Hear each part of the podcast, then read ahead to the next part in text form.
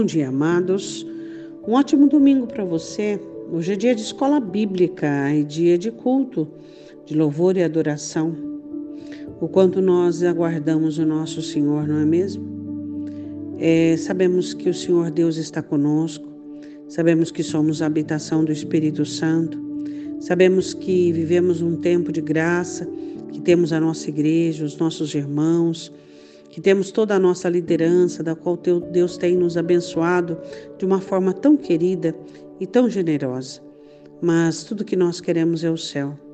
O céu é nosso lugar de destino, é o nosso país esperado, é a nossa nação, nosso lugar em que queremos estar.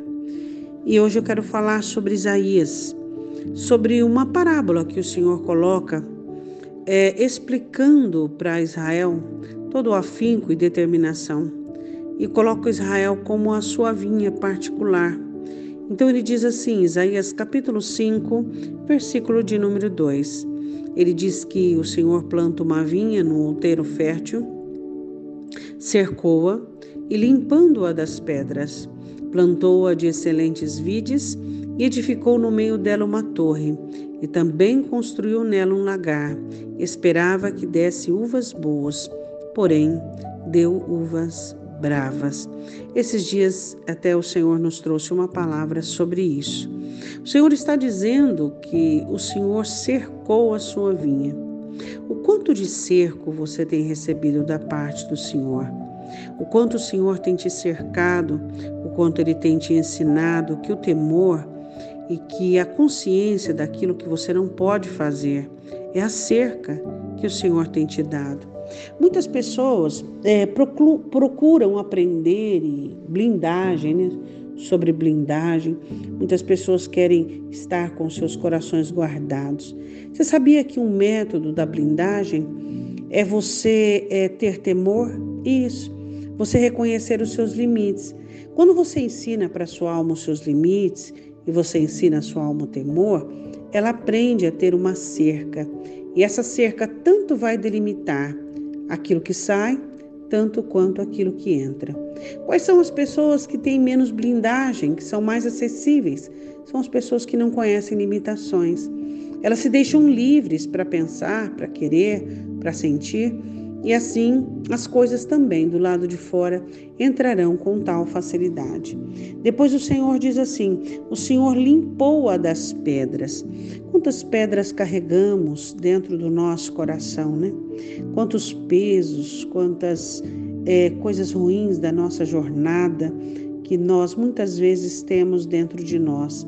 É importante que isso seja tirado, por quê? Porque nós sabemos na parábola do semeador que as pedras atrapalham o crescimento da semente, né? A semente ela fica sem raiz então tem que limpar das pedras. As pedras não podem ficar dentro do seu coração, nem dentro do meu coração. As pedras são as coisas ruins e negativas que você acumula durante o tempo da sua peregrinação na terra, é as coisas que não são proveitosas. E ele diz assim: e ele planta de excelentes vides, ou seja, as melhores sementes, né? Deus tem enviado para nós as melhores sementes, Deus tem nos dado as melhores coisas, edificou no meio dela uma torre. Você sabe por que, que eles faziam isso? Por causa dos inimigos, dos animais, né? É, tanto das raposas quanto dos forasteiros que vinham defraudar a vinha. Então a torre ali ficava o vigia para guardar a vinha, né?